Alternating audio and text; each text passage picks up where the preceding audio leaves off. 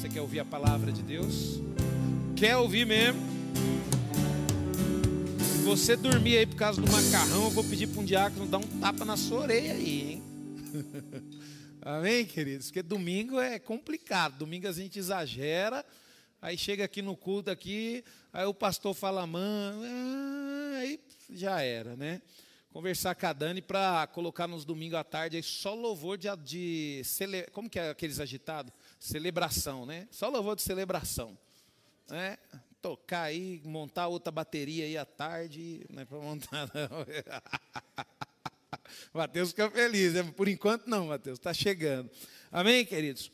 Queridos, eu quero pregar, na verdade eu quero não, eu vou, né, pregar, e eu creio que Deus, Ele, Ele vai estar direcionando, vai estar per permitindo. E eu gostaria que você prestasse muita atenção nessa palavra, queridos. Porque eu tenho certeza que de alguma forma Deus vai falar com você. Pode ser que não seja de uma forma muito agradável, né? Mas Deus vai falar com você, vai. E a gente tem as características, né, queridos? Eu estava até falando no culto de manhã, eu, eu às vezes, queridos, Deus ele precisa falar de uma forma dura comigo, sabe? Deus precisa apontar o dedo para mim, para que eu possa olhar para mim mesmo e ver que eu estou errado. Porque nós colocamos culpa tudo nos outros, tudo nas, nas, outras pessoas, né? E não é, queridos, é as nossas decisões, é as nossas escolhas. Deus, Ele te fez permitir conhecer a Ele, que nem, por exemplo, mesmo Deus me, me deu uma oportunidade. Eu, quando eu era jovem, totalmente afastado do Senhor, né? Vivendo no mundão, ateu, e Deus, de alguma forma, Ele me amou e me deu uma oportunidade. Ele mostrou para mim quem eu era e eu reconheci quem eu era. E eu aproveitei essa oportunidade, queridos. Eu me consertei com o Senhor, eu pedi perdão para Ele e eu falei, Senhor, eu quero, eu quero entrar nesse processo.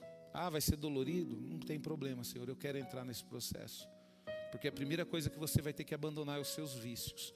Eu não sei se tem alguém aqui, provavelmente deve ter, que já teve um vício. Não é fácil abandonar um vício, é difícil. Não é fácil abandonar os prazeres desse mundo, é difícil. Mas foi a primeira escolha que eu fiz e o Senhor ele falou comigo: se você aprender a separar o que é precioso daquilo que é amaldiçoado, daquilo que é vil, eu vou te abençoar. Eu vou te levantar. Eu vou te colocar contra este povo. Eu falei: "Não, Senhor, eu quero". Então, queridos, a gente precisa aprender a saber o que é precioso. Porque nós que estamos no mundo, você vai ver através dessa palavra, nós temos uma tendência e uma facilidade a fazer aquilo que nos agrada. Só que não é precioso. Então não presta, tira isso da sua vida. Coloca o que é precioso. Coloca aquilo que te dá crescimento, sabe? Por exemplo, às vezes a gente faz um monte de coisas durante a semana, né? Ou até mesmo durante a própria semana, chega a hora de vir para a igreja, estou cansado. Então, quer dizer, aquilo que não é precioso, porque vai acabar. Seu trabalho um dia você vai ser demitido, ou você vai aposentar, um dia não, não vai existir mais seu trabalho.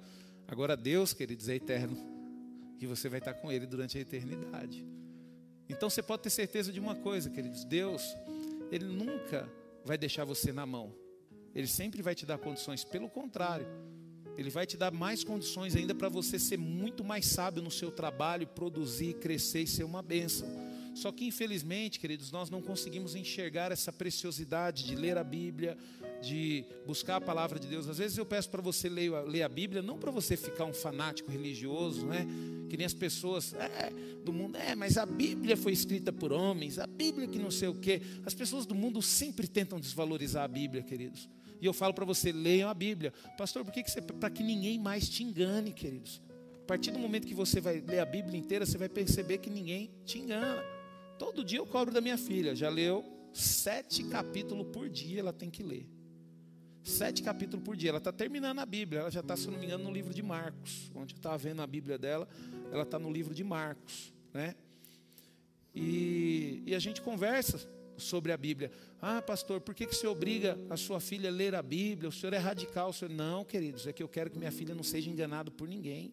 Que eu quero que minha filha conheça Deus, conheça Jesus. Eu quero que minha filha conheça o mover do Espírito Santo, para que quando chegar uma pessoa para ela e dar um repleplé, ela não vai se assustar. Ela vai, isso não é mover do Espírito Santo, não, isso é mover da carne, hein?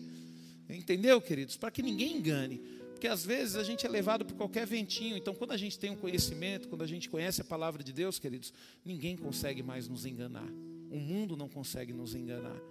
Então, por isso que nós temos que investir, por isso que eu falo para você: leia a Bíblia.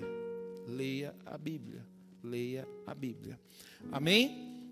O título que eu dei para essa ministração, queridos, é Quando o amor está mal direcionado.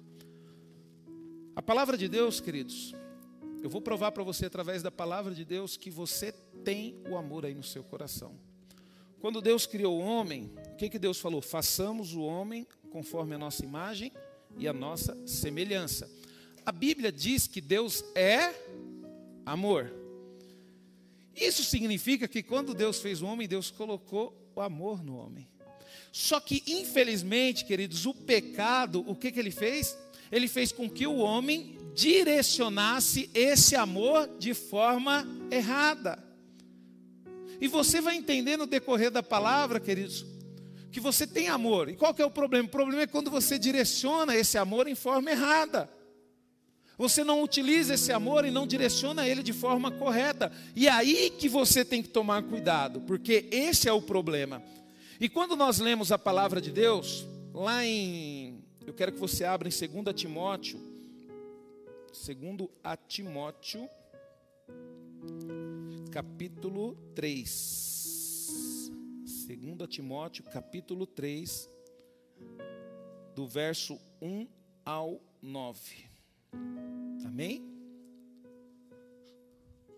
Eu amo, queridos, essas cartas de Timóteo, porque Paulo ele já estava ali preparando Timóteo mesmo para o ministério, tá?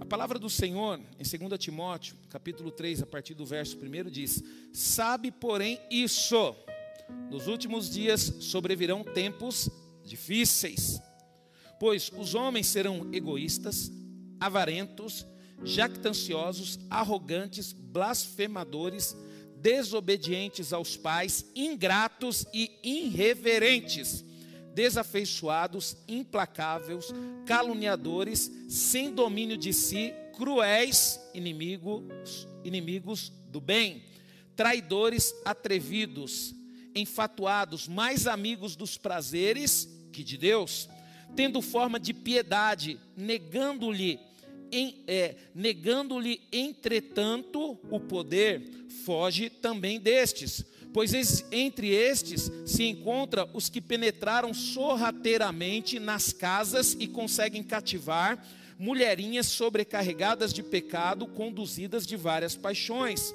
que aprende sempre e jamais podem chegar ao conhecimento da verdade e do modo que James e Jambres resistiram a Moisés, também esses resistem à verdade. São homens de todos corrompidos na mente, reprobos quanto à fé. Eles, todavia, não irão avante, porque a sua insensatez será a todos evidente, como também aconteceu com aquele. Amém? Senhor, em nome de Jesus, Pai. Que o Senhor possa nos revelar, Senhor, a tua palavra, Pai. E que possamos compreender, ó Deus, a forma correta de direcionar o nosso amor, em nome de Jesus. Queridos, quando nós olhamos para a palavra de Deus, aqui fala para nós tomarmos cuidado para não sermos como Janes e Jambres, né? Foram dois homens, queridos, no Egito que resistiram a Moisés.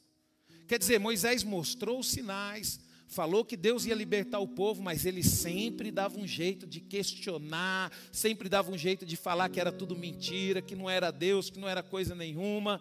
E isso, queridos, acontece até mesmo nos dias de hoje. Tem pessoas, queridos, que vêm ouvir a palavra de Deus só para que. Não, mas hoje não é mais assim. Não, mas isso não funciona dessa forma.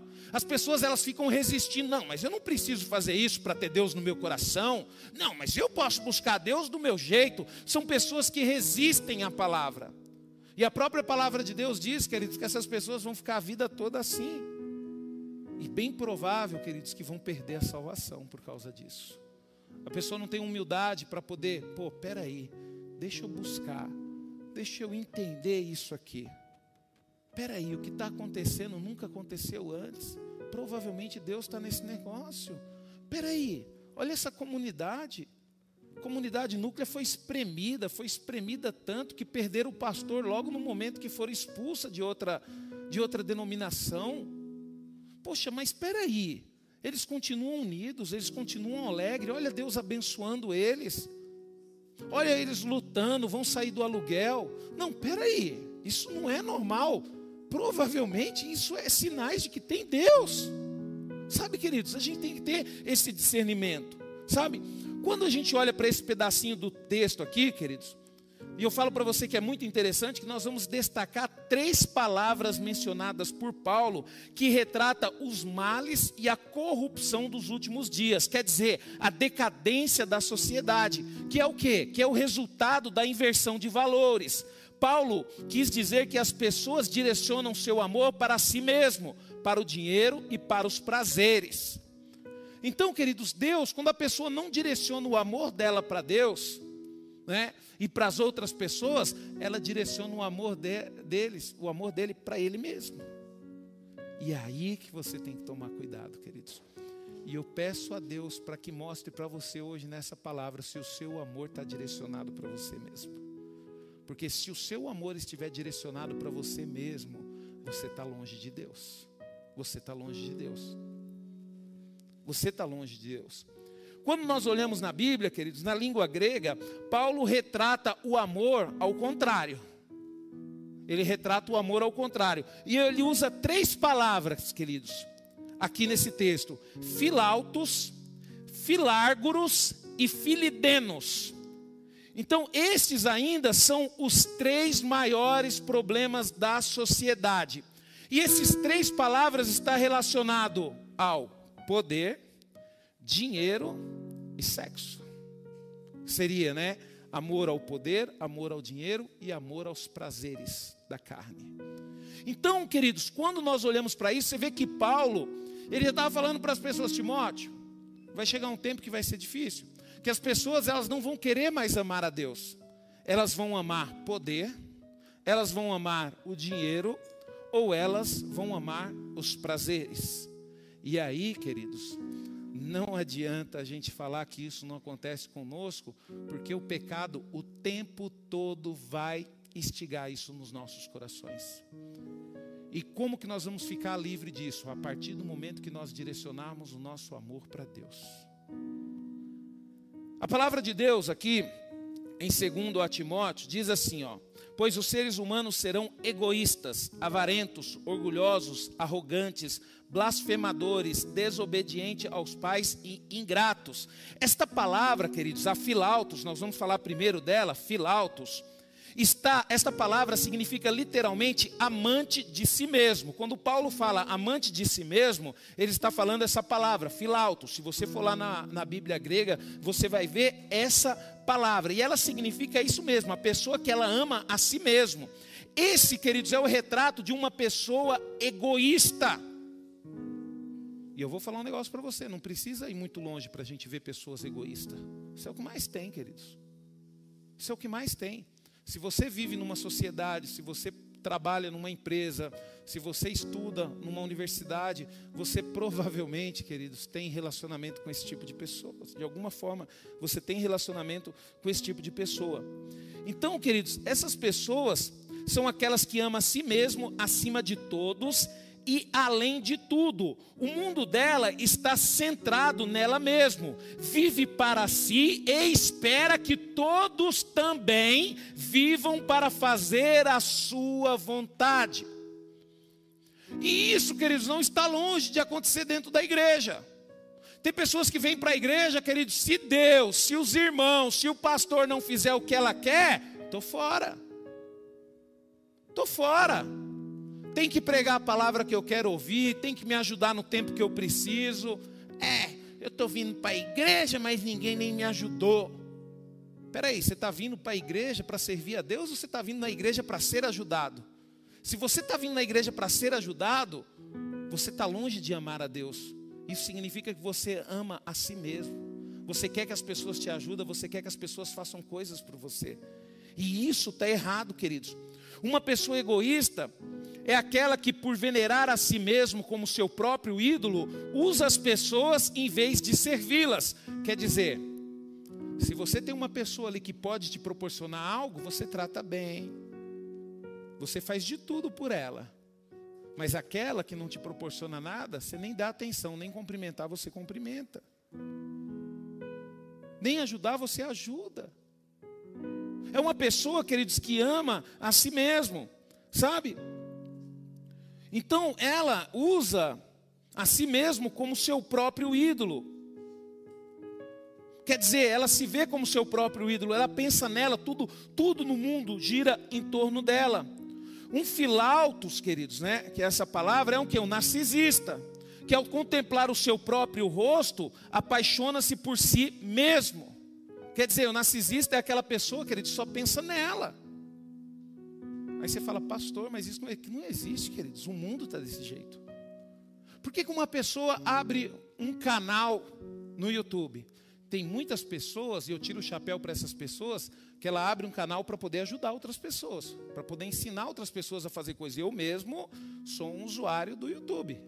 Quando eu vou fazer alguma coisa, desmontar algum negócio que eu não consigo, esses dias lá minha geladeira quebrou lá e eu tive que consertar. Eu fui lá, como é que desmonta a geladeira? Apareceu um abençoado lá que colocou um vídeo que ensina a desmontar. Eu desmontei e resolvi o problema. Mas tem pessoas que já o propósito é diferente. Ela vai usar o seu corpo ela vai usar aquilo que ela tem para quê? Para ela receber elogios, para elas receber seguidores, para elas poder receber links. Então tem pessoas, queridos, que abrem um canal e não conseguem seguidores, vivem uma vida frustrada. Por quê? Porque é um filautos, queridos, é uma pessoa narcisista, uma pessoa que só pensa nessa. E esse egoísmo, queridos, exacerbado é a fonte do mal da sociedade.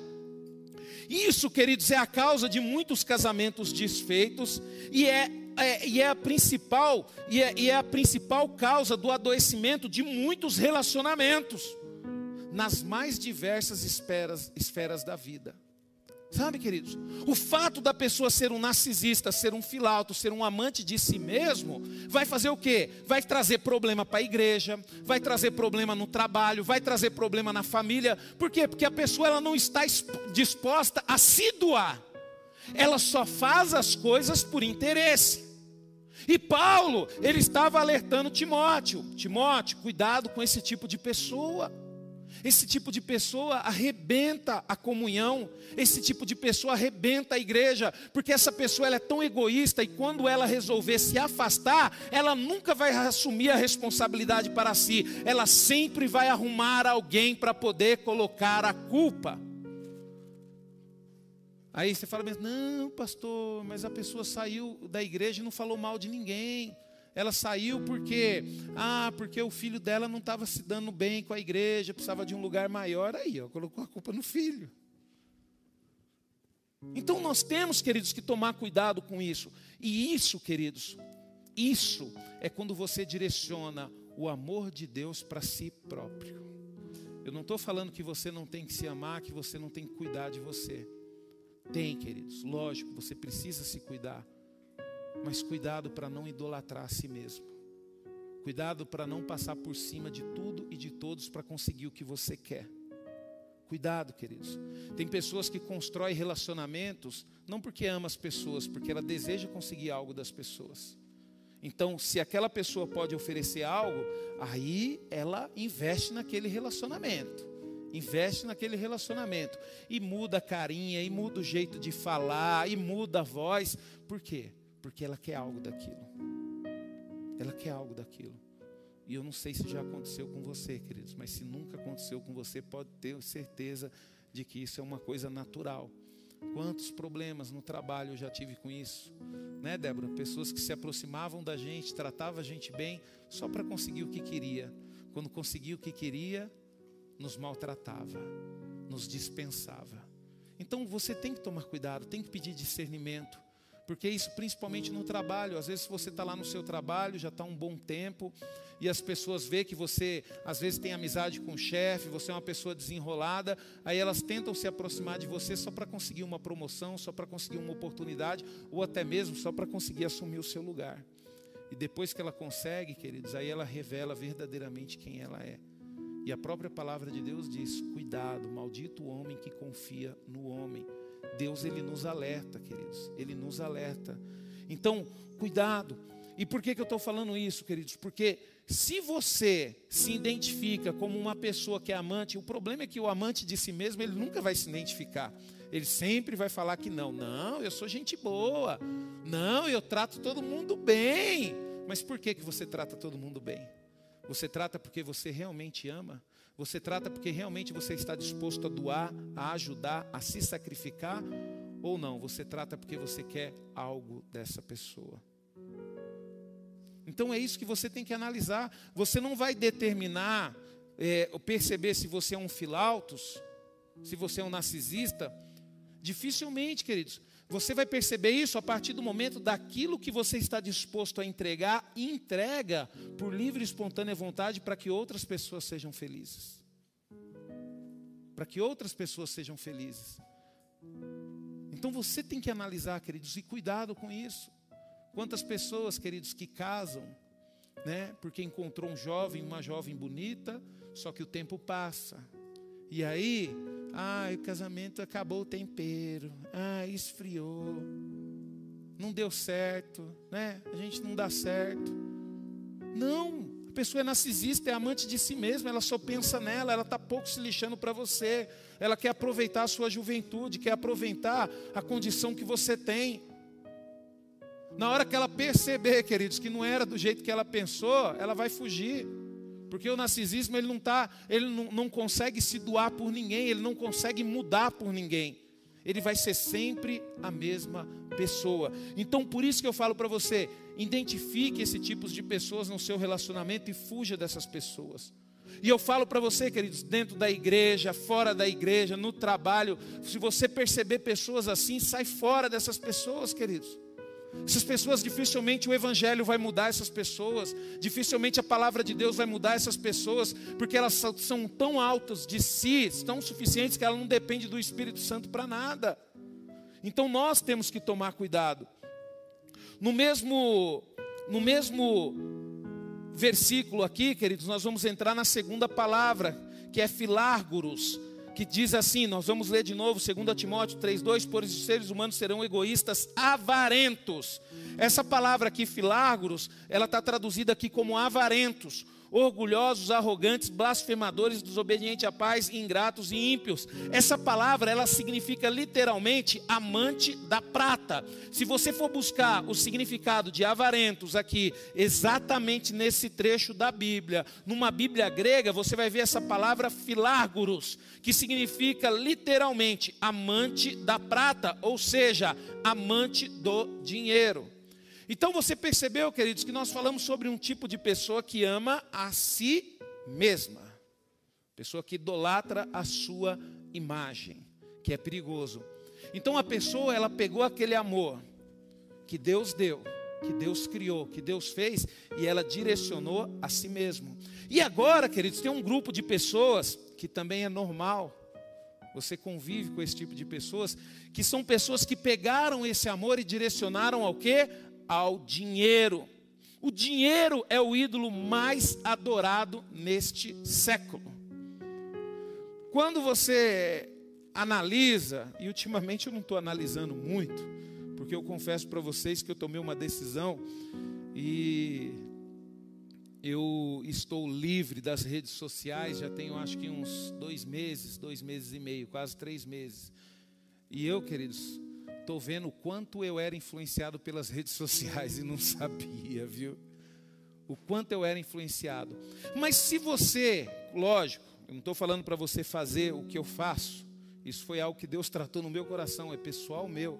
Deus ele chegou uma hora e falou: Não quero que você seja influenciado por mais nada, eu quero que você se separe. E eu tomei a decisão de separar. Pastor, mas não é fácil. Não é fácil, queridos, mas servir a Deus é isso. Você não entregou a sua vida para Jesus? Entreguei. Agora Jesus está pedindo uma coisa para você, você não consegue fazer. Que vida é essa que você entregou para Jesus? Você não entregou a sua vida para Jesus. Você entregou a sua vontade de se dar bem com Jesus para Ele. Porque a vida sua não, você ainda continua fazendo o que você quer.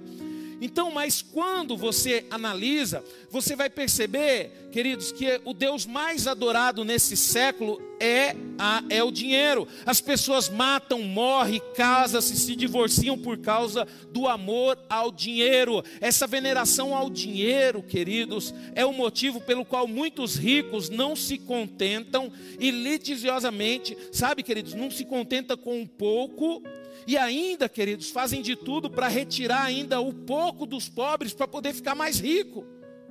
Aí você fala, pastor, isso acontece? Queridos, acontece, não está longe da nossa realidade, não. Você vai ver, eu vou dar alguns exemplos aqui. Esse amor ao dinheiro, queridos, é a causa de sentenças vendidas no tribunais. Às vezes a gente acha que não. Não, pastor. Espera aí, pastor. A justiça do nosso país é uma coisa séria. Queridos, eu vou ser bem sincero para você, queridos. A justiça do nosso país pode ser até uma coisa séria, mas que a gente percebe que tem situações que são compradas, a gente percebe, queridos. A gente percebe. A gente percebe. Então, queridos, é complicado. A gente percebe que pessoas que têm dinheiro é tratado de forma diferente pela justiça. De forma diferente pela justiça. Então a gente fica triste com isso, né?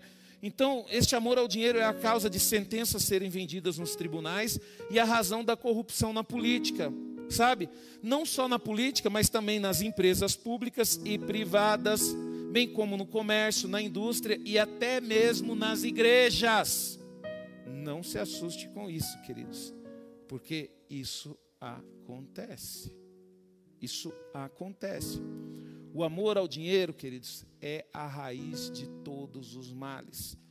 A palavra de Deus, ela diz em 1 Timóteo 6,10: Porque o amor ao dinheiro é a raiz de todos os males, e alguns nessa cobiça se desviam da fé e atormentaram a si mesmo com muitas dores, e atormentarão a si mesmo com muitas dores. O que, que Paulo está falando para Timóteo? Falando, Timóteo, o amor ao dinheiro é um problema muito sério.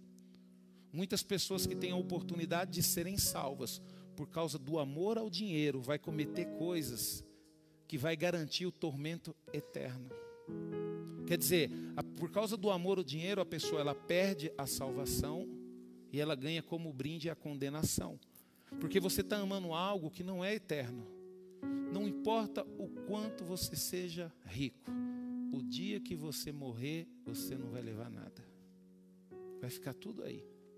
Aí eu pergunto para você: você vai continuar amando algo que não vai te levar para a salvação?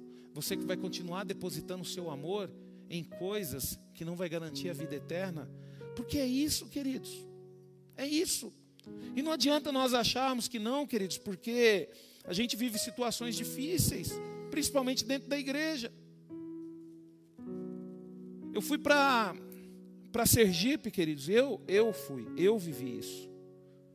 Eu cheguei em bairros lá, vendo, andando com o Manuel lá, eu chegava em bairros que às vezes a gente via decadência. Só que a igreja não, a igreja é a coisa mais linda. A frente da igreja toda de pedra. Só que você não vê transformação no bairro. Sexta-feira um amigo meu estava aqui, ele falou que ele foi numa igreja no Rio de Janeiro. A igreja, os cultos acontecia com um carro de polícia na frente, mas se entrava dentro da igreja era aquele luxo só. E queridos, eu falo com Deus, eu falo, Senhor, a primeira coisa que a igreja tem que fazer é pelo menos mudar ali o bairro onde ela está. Você imagina, queridos, ter que abrir igreja aqui para começar o culto, ter que esperar chegar dois carros da polícia e ficar aí na frente? Não, queridos. Nós temos que crer. Você pode ter certeza de uma coisa, queridos. Eu oro a Deus para que quando nós sairmos daqui, o Senhor use outra igreja para preencher esse espaço. Porque se esse espaço não for preenchido por outra igreja, você vai ver o quanto esses vizinhos vão sentir falta de nós. Muitos deles, queridos, não têm noção dos livramentos que eles tiveram enquanto a igreja esteve aqui. Quê, queridos? Porque eu creio nisso. Eu creio que a igreja ela muda todo o redor. E por quê, pastor? Porque nós estamos lutando, queridos, contra esses males. Nós estamos lutando contra isso. Um colega meu, ele conhece a minha história, conhece a história da Débora, e fazia muito tempo que ele não vinha aqui. Fazia muito tempo. Quando ele veio aqui, eu o levei no terreno e ele viu o terreno. E quando ele chegou lá na construção, ele ficou maravilhado. Às vezes a gente não dá valor porque a gente está vivendo todo dia isso, né, queridos? A gente está lá, então a gente não percebe. Mas quando a pessoa vem de fora e conhece a história, ele conhece a nossa história, a primeira coisa que ele falou: Eu não estou acreditando que vocês estão construindo isso. Como que vocês estão fazendo isso? Porque ele sabe, queridos, que a nossa igreja é uma igreja pequena, uma igreja sofrida. Ele sabe que a nossa igreja é formada por pessoas simples, fiéis a Deus. Eu até falei para ele, falei, nem eu sei, é Deus, não tem outra explicação. Não tem outra explicação. Mas por quê, queridos? Porque nós lutamos contra isso, nós lutamos contra o amor ao dinheiro. Muitas pessoas, queridos, nessa cobiça, destrói a si mesmo, pensando que o dinheiro pode dar-lhe felicidade e segurança. Oh, doce ilusão. Né? Dinheiro pode dar felicidade, segurança. Por que segurança? Ah, porque eu vou morar num condomínio fechado, porque eu vou ter um carro blindado. Ah, mas seu condomínio fechado não vai poder entrar um AVC lá, não? Seu condomínio fechado não vai poder entrar um AVCzinho no seu carro também, não vai poder entrar? Espera aí, queridos. A verdadeira segurança não está no dinheiro que você tem. A verdadeira segurança está no Senhor. Sabe? O condomínio fechado não vai entrar um vírus da gripe, né? Eu não sei quanto a você, queridos. Eu até falei no culto e isso, isso fez parte da minha vida e eu vou comentar e vou usar nas minhas pregações o resto da minha vida. Há pouco tempo atrás eu precisei muito de Deus. Muito de Deus, mas muito mesmo. E eu vou falar um negócio para você, queridos. O meu coração está alegre porque eu estava perto de Deus o suficiente para Ele poder me ajudar. Mas, como é que você vai estar perto de Deus se você ama a si mesmo, se você ama o dinheiro? Sabe, queridos? Às vezes você, como é que eu vou explicar para você? Quando você é uma pessoa que você ama o dinheiro, você está pouco se lixando para o próximo. Aí você tem um carro lá para vender que já está com o motor pifando, fala para o mecânico colocar um óleo e força a venda para aquele cara. Aí no final ainda fala que foi benção. Não, Deus me abençoou, eu consegui vender o carro. Como é que você fica feliz sabendo que você está prejudicando outra pessoa com a sua decisão? Como é que você ama a Deus se você está lesando um outro ser humano, se você está prejudicando um outro ser humano? É impossível isso. Você pode ter certeza de uma coisa: ou você ama o dinheiro, ou você ama a si mesmo, mas Deus você não ama. Como é que você ama a Deus, querido, sabendo que você lucrou nas costas de outra pessoa? É impossível isso. E aí, queridos, o fio, né? Hoje no CRAU nós estávamos falando sobre algumas lições e teve uma uma, um testemunho muito bom aqui do irmão Márcio, que ele falou quando chegou na lição de honestidade. Tem uma pergunta lá que ela é bem direta. Você é honesto? e eu lembro, queridos, ele foi confrontado. Ele falou: Eu sou honesto, sim. Só que ele não conseguiu dormir. E o Espírito Santo começou a martelar: Você é honesto mesmo? Aí ele: Não, Senhor, eu sou. Eu não, não faço mal para ninguém. Eu não. Você é honesto mesmo. E ele descobriu que não era honesto. E aí, queridos, eu falo para você, quando teve essa lição, a primeira coisa que eu respondi, não sou honesto. Né? Eu não sou honesto. E de, como que Deus mostrou que era honesto? Em cima da palavra de Deus. Porque Deus me levou o seguinte: por que, que você fica horas e horas estudando, lendo a Bíblia, preparando a palavra de Deus? Por que, que você não busca em mim inspiração? Aí eu falei: não, Senhor, porque eu quero ser aceito pelas pessoas. Aí Deus falou: mas eu não te coloquei para isso. Você está pregando a palavra para ser aceito pelas pessoas. Isso é honestidade. Queridos, foi o maior livramento e libertação que eu tive na minha vida. Porque hoje, queridos, eu não me preocupo mais em agradar as pessoas, eu me preocupo em pregar aquilo que Deus quer que eu pregue. Então eu pergunto, às vezes nós falamos que nós somos honestos. Ah, eu sou crente, eu sou... será que você realmente é honesto? Você cumpre a sua palavra? Porque Deus, queridos, Ele é poderoso. E ele exige honestidade ele exige honestidade, é um princípio de Deus. Você tem que ser honesto se você quiser ser abençoado por Deus. Se você falou que é A, é A. E aí, queridos, você pode ter certeza que muitos filhos de Deus deixam de ter um, um, uma bênção extravagante, deixam de ser abençoado de Deus de forma sobrenatural, por quê? Porque não é honesto. Porque Deus sabe que se colocar coisas grandes na sua vida, você está pouco se lixando para Ele. Quando a pessoa reconhece que ela não é honesta, e eu vou falar um negócio para você, queridos. Se você é uma pessoa que você reconhece que você não é honesto, você pode ter certeza que vai demorar para você mudar. Não é a mudança, não é de um dia para o outro. Mas você pode ter certeza de uma coisa: a bênção de Deus ela vem assim, ó. Você não entende por que, que as pessoas são abençoadas no CRAU. Você vê o pessoal dando testemunho, o pastor Rafa deu testemunho aqui. Todos os pedidos de oração que o pastor Rafa fez, Deus atendeu ele, ele mostrou aqui para nós, ele falou. Mas por que, que Deus fez isso? Porque eu tenho certeza que no curso CRAU, ele reconheceu que ele não era honesto. Para, queridos, de viver num conto de fada. Se você fosse uma pessoa 100% honesto, querido, você estava numa bênção. Você nem aqui mais estava, você estava no céu. Você tem dificuldade de reconhecer. As pessoas às vezes nos alertam. Sexta-feira eu vim aqui, queridos, eu fui confrontado. Esse meu amigo que veio aqui, ele é como se fosse um pai. Ele mexe em áreas da minha vida que ninguém mexe. Ele entra em áreas na minha vida que ninguém entra. E eu vou falar um negócio para você: ele não entra batendo na porta assim, ó. Ele já entra dando voadora com as duas pernas. Nós choramos, nós somos tratados, nós brigamos aqui dentro sexta-feira. Mas eu louvo a Deus, queridos. E eu vou falar um negócio para você, queridos.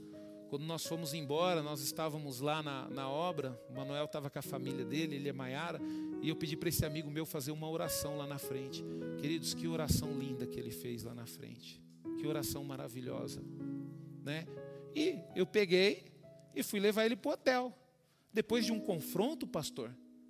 É, depois de um confronto. Por quê, queridos? Porque às vezes, para a gente melhorar, a gente precisa ser confrontado. Você não é essa bênção que todo mundo fala que você é. E você sabe o que eu estou falando. Você sabe o homem que você é, você sabe a mulher que você é. E você tem que tomar cuidado, queridos. Porque se você é uma pessoa que tem cobiça, que tem amor ao dinheiro, você está destruindo a si mesmo. Porque o dinheiro ele não vai trazer felicidade. Quem ama o dinheiro, dele nunca se farta. Quem ama o dinheiro, querido, sempre vai querer mais. Quem põe o coração nas riquezas se tornam escravos dela. Eu estava conversando com uma irmã e ela estava falando a história de um empresário, amigo deles, que eles vieram do Nordeste e esse cara deu muito certo, trabalhou muito aqui, o cara ficou rico. E o cara estava planejando, ah, vou trabalhar só esse final de até o final do ano, final do ano vou pegar todo o meu dinheiro, vou colocar num investimento, vou comprar uma caminhonete e vou embora para minha terra. Cara novo.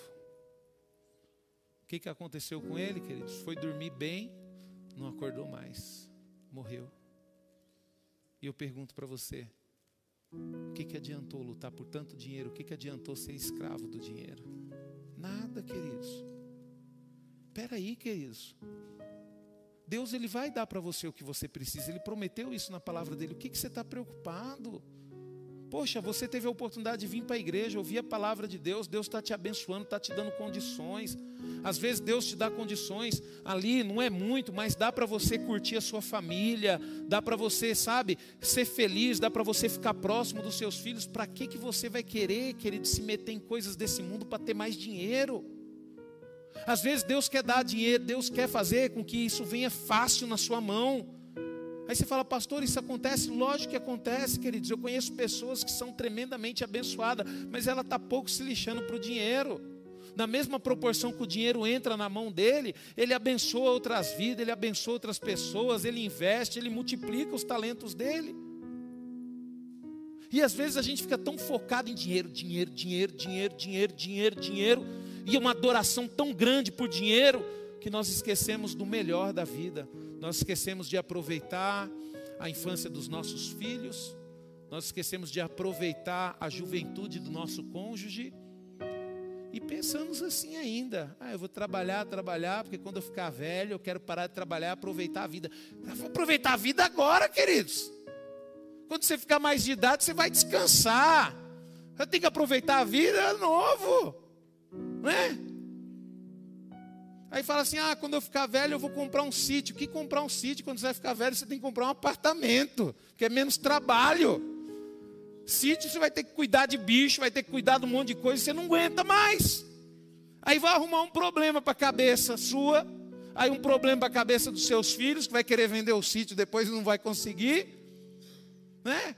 Vou comprar um apartamentinho aí. Não tenho uma casa grande, vou comprar um apartamentinho aí. Vou viajar com a patroa. Vou falar para o pastor Rubens, pastor Rubens, ó, aposentei, estou à disposição, estou indo para Sergipe a hora que o senhor quiser. Ó, que maravilha, queridos. Olha que bênção. Pastor Rubens, ó, aposentei, ganhei um dinheiro bom, gosto de dirigir, pastor. Pastor, Deus me abençoa tanto. Eu vou comprar um carro aqui. O dia que o senhor quiser que eu leve uns irmãos para Sergipe, estou à disposição. 15 dias sem problema. Queridos, como eu sonho em um dia nós entendermos essa grandeza e chegarmos a isso. Por quê, queridos? Porque quando nós estivermos em idade avançada, nós temos que nos preparar à transição. Por quê? Porque nós estamos cansados, mas nós estamos sábios. E nós vamos caminhando para a eternidade. Quando chegar na eternidade, nós vamos, sabe, queridos, renascer. Nós vamos reinar com Cristo, então não vai existir mais cansaço, não vai existir mais desânimo, nada. Aí sim nós vamos realizar tudo e muito mais que Deus tem para nós. Para de ficar achando que você vai fazer coisas, lutando por coisas que vão tirar a tua paz. Eu nunca me esqueci de uma ministração que o pastor Orides ministrou, a bênção do não, do, possu, do não possuir nada, ou do possuir nada, uma coisa assim, do não possuir nada. E o pastor Orides ele começou a falar a bênção que é, por exemplo, às vezes você não tem um carro, você está na bênção e não sabe, porque você compra um carro, aí tem que colocar gasolina, porque o bicho apita, e os de hoje em dia apita, viu? E acende um trem amarelão desse jeito parecendo uma bombinha de gasolina lá. Aí tem que ir no posto colocar gasolina, aí chega IPVA, seguro e não sei o quê. Aí é um problema que você arruma, né? É um problema mais você arruma. Aí não tinha um terreno, aí tem um terreno, né, Dani? Aí tem que carpinar o terreno, tem que pagar IPVA, é, pagar IPTU do terreno, tem que ir lá ver o terreno. aí, ó, cuidar das galinhas. Problema, queridos. Então, às vezes, nós lutamos por coisas que vai nos dar dor de cabeça. Lutamos por coisas que vai nos dar de cabeça. E aí nós descobrimos que nós amamos o dinheiro, que nós somos avarento. Então quem ama o dinheiro nunca se farta, mas se torna escravo. A palavra filautos foi traduzida por avarento. O avarento é o indivíduo que só pensa em si, jamais no próximo, usa seu dinheiro apenas para deleite próprio. Ele desconhece generosidade, busca apenas seus próprios interesses. O avarento, queridos, ele é idólatra. Seu Deus é o seu dinheiro. E nesse altar profano, ele arruina a sua própria vida, destrói sua alma e ainda torna a vida do seu próximo um pesadelo. Esse, queridos, é o problema da pessoa que ama o dinheiro. Sabe? Pessoa que ama o dinheiro, além de provocar uma morte eterna para ela, ela ainda faz com que outras pessoas sofrem. Por quê? Porque quando você ama o dinheiro, você vai fazer negócios errados, você a todo custo vai tentar vender uma coisa que não serve para ninguém, vai prejudicar a vida de outras pessoas, vai tirar o dinheiro de outras pessoas. É? Quantas ligações nós recebemos aí durante o dia que é golpe? Pessoas que são amantes do dinheiro, pessoas que querem ganhar dinheiro fácil. E se você não tomar cuidado, querido, você cai. Você cai. Então nós temos que tomar cuidado, queridos, para nós não entrarmos aqui nessa classe de pessoas onde Paulo alerta Timóteo. E eu vou falar um negócio para você, queridos. Esse tipo de pessoas também prejudica a igreja, prejudica a obra de Deus. Esse tipo de pessoa, queridos, prejudica a fé de muita gente. Por isso que eu falo para você, você que está na igreja, as pessoas olham para você. As pessoas se espelham em você. Principalmente, queridos, nós que estamos na frente. Quando nós olhamos para a qualidade de diácono, e eu vou dar um conselho para cada diácono aqui agora: se você não se encaixa ali dentro das qualidades de ser um diácono, pede liberação do seu cargo. Se você não é uma pessoa honesta, se você não faz negócios honestos, se você não é uma pessoa, queridos, fiel, pede para sair do diaconato urgente. Porque se você continuar dessa forma, Deus vai te tirar. Deus vai te tirar. A gente tem as qualidades lá do diácono. Uma pessoa boa, uma pessoa que, é, que governa bem a sua casa, uma pessoa que é referência, os seus filhos são referência.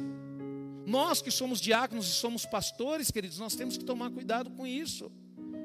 Porque às vezes nós queremos empurrar com a barriga. Está aqui minha esposa de prova.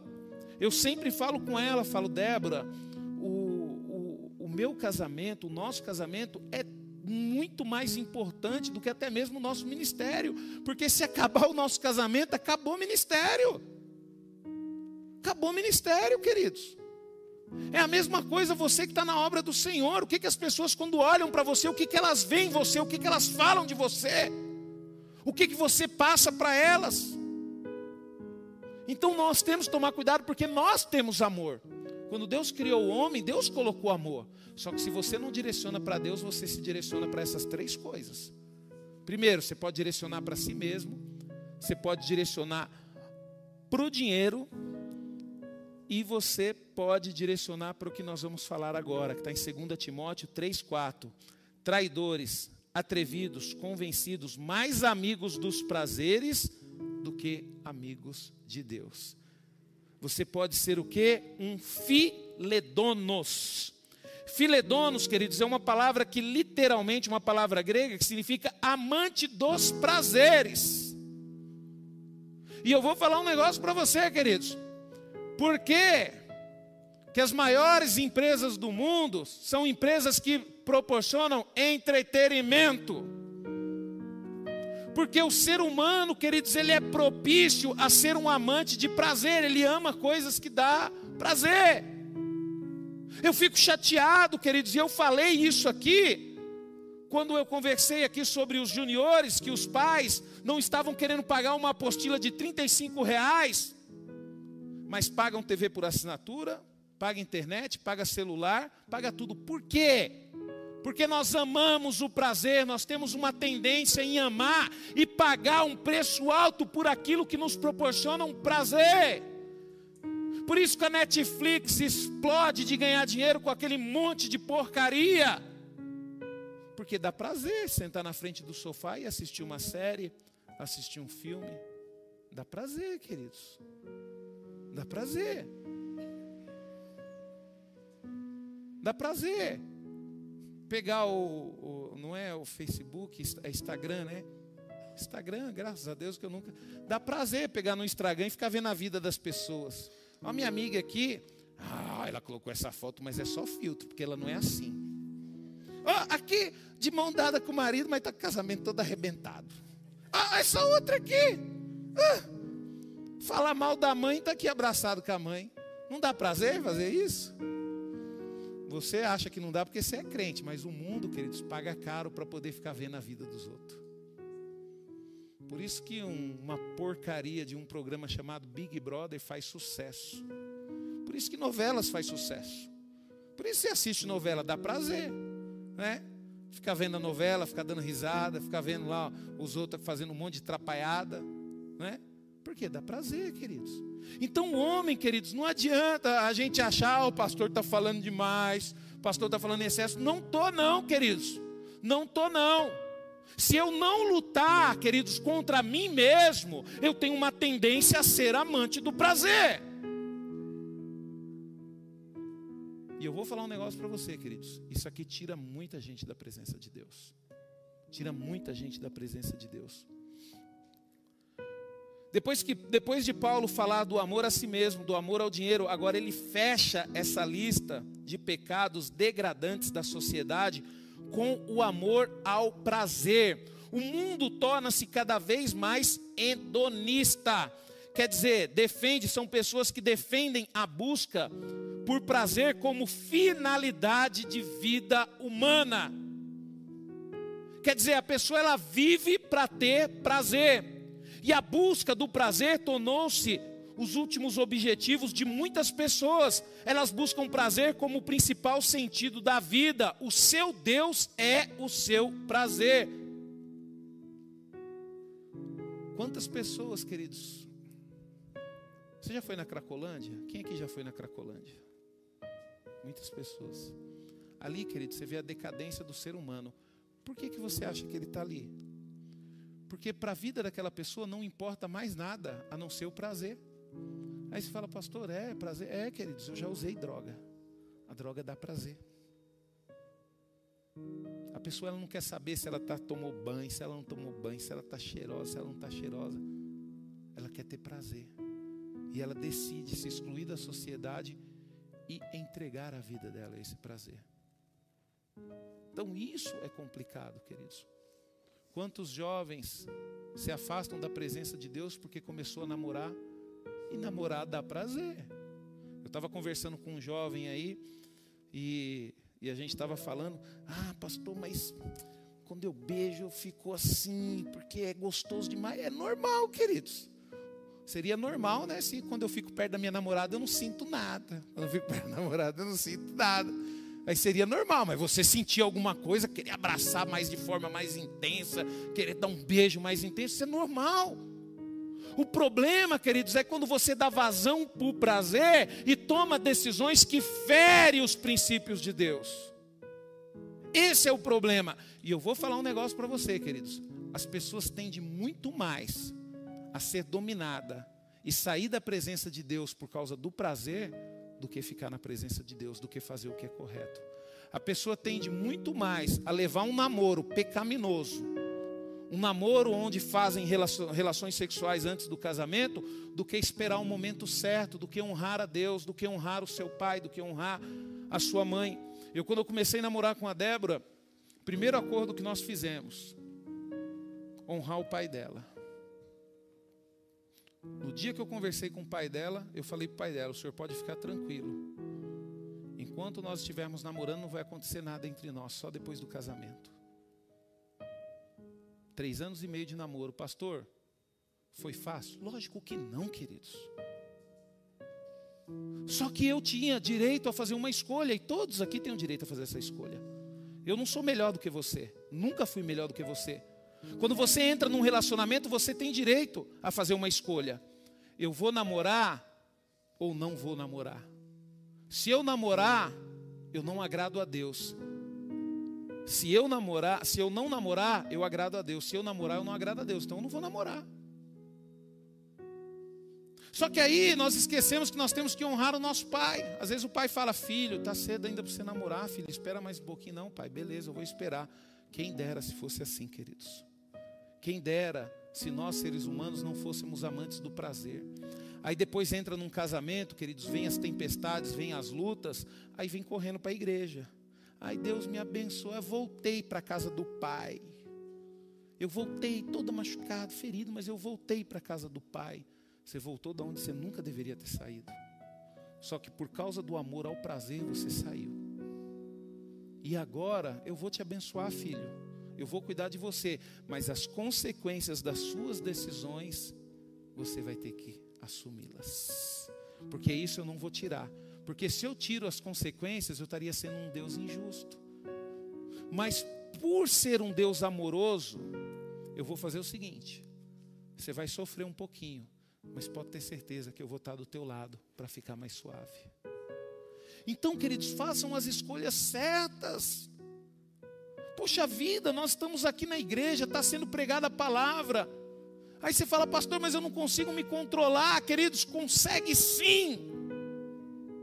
Consegue sim. E de manhã eu estava pregando sobre Jesus, queridos, sobre a humildade de Jesus. E uma das coisas que fazia Jesus humilde era a obediência.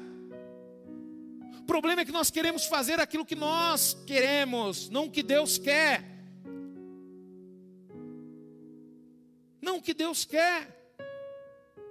Eu lembro que quando eu fui convidado para um ministério, eu sonhei que o pastor Orides tinha me chamado para fazer alguma coisa. E nesse sonho, eu vi o pastor Orides me chamando e Deus falava bem assim, ó, aceite. O que ele pedir para você fazer, aceite. Deus não mostrou para mim o que ele ia pedir para fazer, tanto que na minha cabeça eu achava que ele ia me chamar para poder participar ali do, do grupo de casais, para fazer alguma coisa voltada a casais. E quando eu cheguei lá, o pastor Orides me chamou para ser líder do grupo de homens. aí o pastor Orides falou bem assim: Ô oh, Rubens, eu queria te convidar para ser é, líder do grupo de homens. Eu falei: beleza, pastor, combinado, é isso que o senhor quer? Quando é que a gente começa? Não, mas você vai aceitar mesmo? Eu falei: pastor, vou aceitar. Vamos embora, vamos fazer. Eu não sei, mas Deus vai dar capacidade. Aí eu falei, mas por que, que o senhor está tão assim, né, espantado com a minha decisão? Ah, porque eu convidei outra pessoa antes de você. Aí a pessoa falou bem assim: ah, eu vou conversar com a minha esposa. Aí chegou lá, falou, pastor, eu não vou poder ir porque eu conversei com a minha esposa e ela falou que se eu aceitar o ministério, nós não vamos ter mais tempo para passear, nós não vamos ter tempo para mais, então eu não vou. Aí ele até falou para mim, você não vai conversar com a sua esposa? Eu falei, não, pastor, minha esposa está comigo. Ué, minha esposa está comigo, estamos no mesmo barco. Vamos remar juntos. Eu chegar para ela lá e falar, ah, o pastor Orides me convidou para ser presidente do grupo de homens e eu aceitei, ponto final, está resolvido. É para Deus, não tem nem que minha esposa questionar. É para Deus, queridos. Eu não sei como tem cônjuge que questiona ainda. Né? Mulheres que brigam com o marido porque vêm para a igreja, quer dizer que para o boteco seria melhor. Maridos que brigam com a esposa porque está na igreja, está no ministério. Não deve existir isso, não, queridos. Se for para servir a Deus, queridos, um tem que endossar o outro. A gente tem que estar preparado para isso. Temos que estar preparados para buscar a Deus. A filosofia de uma pessoa, queridos, que ama prazer é: comamos e bebemos, que amanhã morreremos. Né? É a filosofia. A filosofia do cristão é a seguinte: vem logo, morte, que eu não vejo a hora para ir para a eternidade. Pastor, eu não tenho essa filosofia. Então, querido, você não entende o que é ser cristão, você não conhece a Bíblia e você não tem relacionamento e não conhece o Deus que você serve. Porque o, o cristão, queridos, ele não foge da morte, ele corre para a morte. O que marca a história da igreja, queridos, são os muitos irmãos que foram jogados às feras no Coliseu, que foram queimados. E quando as autoridades romanas pediam para ele negar a Cristo, ele falava: mata logo. Ele corria para cima da mão: eu vou cortar sua cabeça. Corta logo. Isso é o sentido da vida de um cristão, queridos. O verdadeiro sentido da vida de um cristão, queridos, é que ele pensa no dia da morte dele. Por que, que você muda de vida? Por que, que você bebe para de beber? Por que, que você frequenta boteco, para de frequentar boteco? Porque você pensa na eternidade, queridos. Porque você pensa em ter um relacionamento com Deus.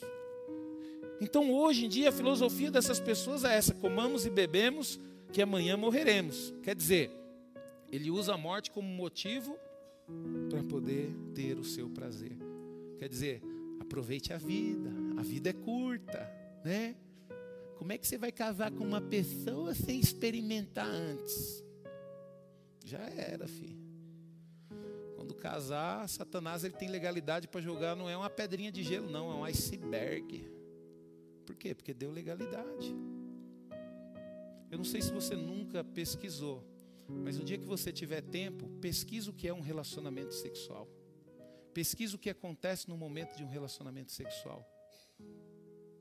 Você troca DNA com a pessoa a qual você está se relacionando. Quer dizer, você toma parte daquela pessoa e você dá parte de você para aquela pessoa. E tem pessoas, queridos, que é doida, que dá parte dela para qualquer um. Pessoas que são malucas, vive de uma forma totalmente descontrolada. O filedonos, queridos, é um indivíduo que se embriaga com os prazeres carnais, vive correndo atrás de novas aventuras, se envolve com vícios nocivos e vive na imoralidade, pensando apenas na diversão. E Paulo, queridos, ele falou para Timóteo: Timóteo, cuidado com esse tipo de pessoa, porque esse tipo de pessoa vai influenciar pessoas dentro da igreja. É aquilo que eu estava conversando, queridos. Estava conversando com meu amigo e às vezes a gente fala sobre, ah, você fala muito sobre doutrina de família. Eu falei, eu preciso falar sobre doutrina. Eu preciso. Eu preciso, querido. Sabe por quê?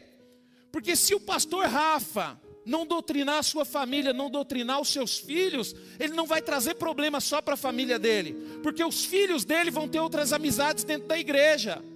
E os filhos dele vão influenciar de forma errada, usar outros amigos dentro da igreja. Então, além de ser um problema para o pastor Rafa, vai ser um problema para outras famílias. Aí você fala, por quê, pastor? Porque o pai e a mãe não instruiu.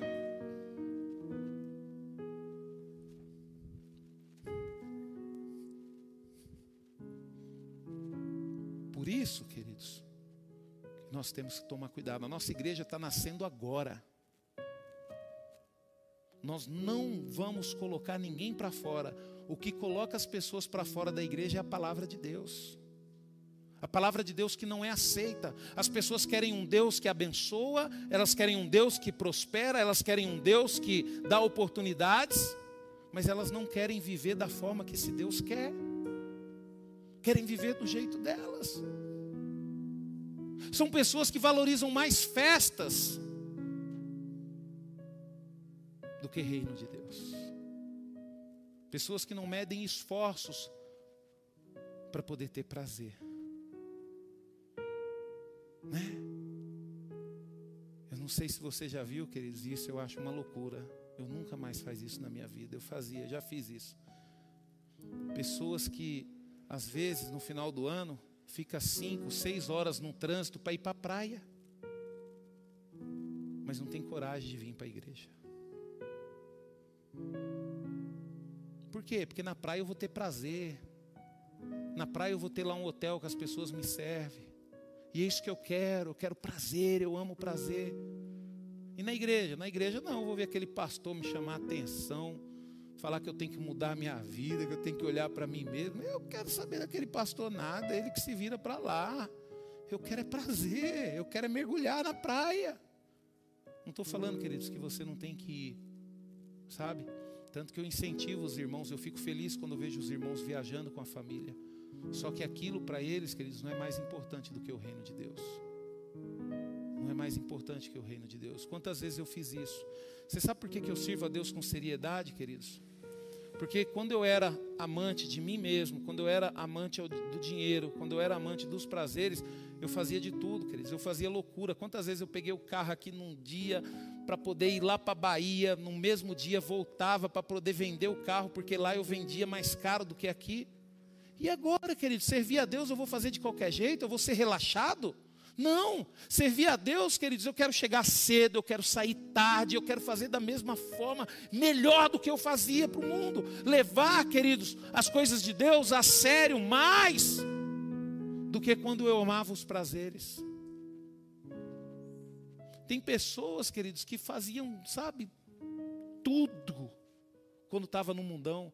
Quando chega no reino de Deus, de qualquer jeito. E isso é triste, queridos. Essa pessoa ela se envolve com vícios, traz um problema sério para a família. Por isso que a sociedade está desse jeito, queridos, imoral. A sociedade está cada vez mais longe de Deus. E, e você sabe que o que eu estou falando aqui, queridos, não está longe, não. Porque as pessoas são amantes dos seus próprios prazeres. Quantas pessoas Estava conversando com um amigo meu e ele falando para mim de uma colega de trabalho da esposa dele, que é filha de pastor, queridos, com a vida toda arrebentada, sendo enganada.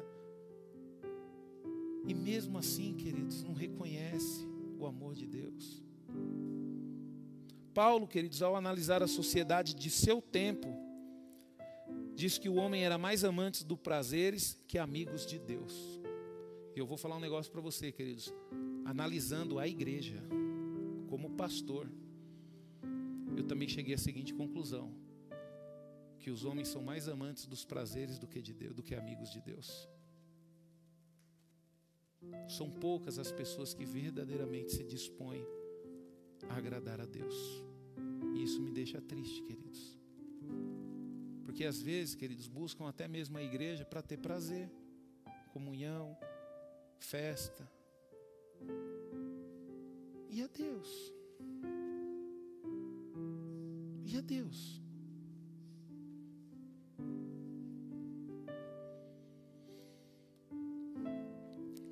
E eu pergunto para você, queridos, Analisa.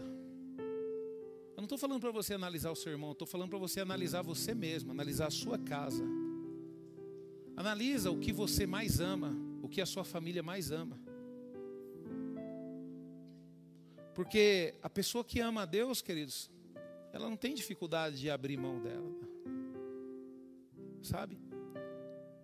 A pessoa que ama a Deus, queridos, ela abre. E uma família que serve a Deus é aquele filho que vê o pai chegando do serviço. Pai, eu ia tomar banho agora, mas como o Senhor chegou e o Senhor está mais cansado, toma banho o Senhor primeiro. É uma família que ama a Deus, ela cede o seu tempo para o outro, ela cede o seu tempo para o próximo. Né? Quantos filhos que vê o pai chegando em casa cansado do serviço, doido para tomar um banho, ao invés de sair rápido do chuveiro, aí que demora mais. Não cede. Sabe? Esses dias, queridos, foi uma situação difícil. Oh, situação difícil. Esses dias eu estava cozinhando para minha esposa e eu consegui acertar num tempero e ficou bom o negócio. E aí eu fiz o prato dela, eu coloquei quatro pedaços. Fiz o da minha filha, coloquei quatro. Aí sobrou mais quatro. Teoricamente eu teria que colocar os quatro no meu, seria justo. Aí eu peguei e falei: não, vou colocar só dois. Né? E aí perguntei, e a Débora estava tão bom que ela comeu rápido os quatro dela. Eu falei, Débora, você vai querer mais? Ela vou. Eu falei, oh meu Deus, já foi os meus dois embora. Não foi fácil, queridos, porque o tempero ficou bom, o negócio ficou bom, nunca mais vou conseguir fazer um negócio daquele. Não foi fácil, queridos. Mas é nessas pequenas coisas, queridos, que nós conseguimos demonstrar o amor que nós temos por Deus. É a partir do momento que você abre mão. E eu estou falando muito sobre família. Filho, cuida do seu pai. Pai, cuida do seu filho. Marido, cuida da sua esposa. Esposa, cuida do seu marido. Família é isso, é para um cuidar do outro, queridos. E quando nós olhamos, queridos, e eu chego à conclusão, a única coisa que eu falo, Deus tenha misericórdia de nós, a fim de que amemos o próximo. A fim de que amemos o próximo. Sabe, queridos? Às vezes se fala bem assim, né? Você viu a foto aí, e eu louvo a Deus que o Guilherme foi lá ajudar, porque eu estava na luta aí, cansado, indo lá trabalhar. Às vezes você fala bem assim: ah, pastor, você está fazendo, pastor. Mas por que, queridos, que eu estou fazendo? Porque a gente não está tendo condições de pagar. E por que, que eu estou fazendo? Porque eu não vejo a hora de terminar logo, queridos, para poder montar escola, para poder colocar as crianças. Eu não faço isso para aparecer. Eu faço isso porque eu amo, queridos. E eu fico triste às vezes, porque tem pessoas que têm condições de ajudar, tem pessoas que têm condições de fazer e não faz. Por quê? Porque não entendeu ainda. Porque não viu a possibilidade de ser um lugar não para pastores aparecer. Nós não estamos construindo aquele lugar para mim aparecer, para o pastor Márcio aparecer, para o pastor Rafa aparecer. Não. Tanto que aqui na nossa comunidade, queridos, eu prego, o pastor Márcio prega, o pastor Rafa prega, a pastora Débora prega, a Tainá prega e prega bem. Sabe, queridos? Nós não estamos fazendo, ah, a comunidade que quando fizer a inauguração nós vamos convidar. E, e tem irmãos que saem e falam, pastor, não esquece, não vou convidar ninguém, não, queridos, vai ser nós mesmo. Não vou divulgar convite nas redes sociais, a inauguração é nós mesmo. A único pessoal que eu vou convidar é o, é o bispo Haroldo que anda junto com a gente. Ah, pastor, mas você não vai convidar as pessoas que saíram? Eu não, queridos. Vai ser nós mesmo, é nós daqui mesmo. Nós vamos fazer uma festa e vamos nos alegrar e ponto final. E vou pedir para você, pelo amor de Deus, não chame ninguém que resolveu nos abandonar, não. Ai, pastor, mas a gente tem que ir atrás dessas pessoas. Essas pessoas conhecem a Deus há mais tempo do que eu e não querem saber de Deus. Espera aí, queridos, o Deus que eu sirvo não é qualquer coisa que vai me fazer ficar humilhando para essas pessoas voltar. Eu vou atrás de pessoas que não conhecem a Ele. Aí eu vou, querido. Se necessário for, eu atravesso o mundo inteiro. Mas atrás de pessoas que conhecem a Deus. Pessoas que são filhos de pastores, pessoas que, sabe, já tiveram ministérios na igreja. Eu ir atrás dessas pessoas, não perco o meu tempo. É, pastor, mas o bom pastor dá a vida pelas ovelhas. Essa passagem fala sobre Jesus. E outra coisa, fala que o bom pastor dá a vida para ovelhas, não bode. E a gente tem que entender isso de uma vez por todas, queridos. Espera aí. O povo de Israel fazia isso, traía o Senhor, ficar se humilhando para pessoas que não querem saber de Deus. Ficar se humilhando, a pessoa chega para mim hoje, é pastor, estou vendo que igreja é errada. Ô meu filho, Deus te abençoa. Se você não acha que Deus não está te abençoando, vai lá para o mundo. E eu tenho certeza que um dia você vai voltar para o Senhor. O que, que eu posso fazer? A decisão é da pessoa, a escolha é dela. Eu vou ficar gastando força e energia, queridos, por algo que, que não resolve? Pessoa fica na igreja 10 anos, 2 anos, se ela não se converteu, você acha que agora eu indo atrás dela, ela vai se converter? Não vai, queridos. Ela vai ter que ser, ó. E Deus é especialista nisso. Deus vai colocar ela no moinho e vai espremer. E aí vai sair um negócio bom ali. É Deus, queridos. Tem coisas que é Deus que vai fazer, não sou eu. Não sou eu. E eu vou falar um negócio para você, queridos. Eu fico chateado. Você não sabe. E eu vou abrir o meu coração. Essas pessoas só nos humilham. Teve uma vez uma dessas pessoas que saiu da igreja, minha esposa veio para um evento aí, essa pessoa estava aqui, essa pessoa humilhou a minha esposa. Humilhou a minha esposa. E isso, queridos, me deixa triste, porque eu tenho certeza que a humilhação que ela fez com a minha esposa foi para poder me atingir. Queridos, eu dou a vida sim para uma ovelha. Mas por pessoas que não querem saber de Jesus, queridos, não, não dou a minha vida. Jesus já deu a dele, eu não preciso dar a minha. Eu não preciso dar a minha. Eu vou dar a vida por pessoas novas, vou visitar, vou entrar em hospitais. Estou com um projeto aí para ir para presídios. Eu vou, queridos, fazer de tudo para buscar essas pessoas boas. Nós temos um casal maravilhoso que está na nossa comunidade. E nós temos uma outra família que está na nossa comunidade, pessoas maravilhosas. Um casal, querido, estava no samba, na escola de samba, e hoje está aqui uma bênção na igreja. Outra família estava no candomblé e está aqui uma bênção. É por essas pessoas que a gente tem que dar a vida. Essas pessoas que estão sendo enganadas.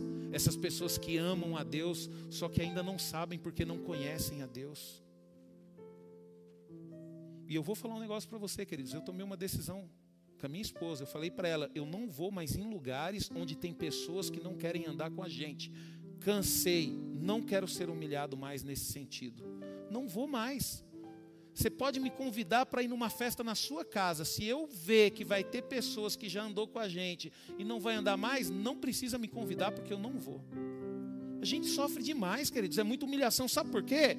Você às vezes pode me criticar por isso, sabe por quê? Porque você não sabe o que eu passei, você não sabe o que a pessoa falou na minha cara, você não sabe o que eu fiz por ela, você não sabe o que a minha família fez por ela. Por isso que vocês falam que eu estou errado, mas o dia, e eu nem posso falar isso para vocês, porque o dia que vocês descobrirem, aí vocês vão ver que realmente não merece. E eu não vou falar isso, queridos, porque eu não quero prejudicar a imagem do seu ninguém. Tem pessoas que eu e minha família nós choramos por essas pessoas nós demos tudo o que nós tínhamos por essas pessoas. E essas pessoas só pensam em nos humilhar. Só que vocês não fiquem sabendo disso. Vocês olham, é uma bênção. Que uma bênção, queridos. Por quê? Primeiro, ama a si mesmo. Eu estou com um pastor porque o pastor pode me dar algo. Segundo, amo o dinheiro. Eu estou na igreja porque eu posso me dar bem na igreja. E terceiro, amo o prazer. Eu tenho mais facilidade aqui. Só que eu vou falar um negócio para você, queridos. Aqui na comunidade núclea não vai rolar. Porque aqui tem homens e mulheres de Deus. Homens e mulheres de Deus. Deus tem que ter misericórdia de nós, queridos, a fim de que amemos o próximo em vez de sermos egoístas. Sejamos generosos em vez de sermos avarentos. E sejamos amigos de Deus em vez de amarmos o prazer. É isso que Deus quer com você, queridos. O mesmo amor que eu direciono a Deus, você também pode direcionar a Deus. Mas eu vou ser sincero para você, queridos. Se você quiser direcionar o seu amor a Deus, você vai ter que tirar o seu amor a si mesmo. Por isso que você precisa entregar a sua vida para Jesus, porque quando você entrega a sua vida para Jesus, você prova para Ele que você não ama mais você mesmo, que você está disposto a tudo por Ele. Você vai ter que abrir mão do dinheiro. Como? Sendo generoso, abençoando vidas com aquilo que Deus te abençoa. Deus ele quer fazer de você, queridos, um rio. Ele quer que as bênçãos passem por você e seja distribuído, não uma lagoa que retém as bênçãos. E segundo, queridos, abrir mão totalmente, queridos, do prazer, mas entendendo, queridos, que Deus ele vai te proporcionar os maiores prazeres que você pode ter. Com Deus, queridos, não tem perca. Não tem perca. Às vezes você fala bem assim, poxa, na igreja agora não, eu vou aproveitar a vida. Você não tem noção do que Deus vai fazer com você e com a sua vida. Eu vou falar um negócio para você, queridos. Há 20 anos atrás, há 22 anos atrás, eu decidi entregar a minha vida para Jesus. E foi a melhor decisão que eu fiz. Eu era jovem. Eu tinha 20 anos de idade. 20 anos de idade. E eu abri mão, queridos, de uma juventude. Não me arrependo. Não me arrependo nem um pouco. Se eu pudesse voltar atrás, eu voltaria e abriria a mão novamente por Jesus. Então, queridos, para de direcionar o seu amor a essas coisas que não valem a pena. Aí você fala bem assim, pastor, que palavra dura, pastor. Foi o que Paulo falou para Timóteo. E foi o que Timóteo pregou à igreja. É o que está na Bíblia, queridos. É o que está na Bíblia. Essa é a palavra que Deus colocou no meu coração. Amém.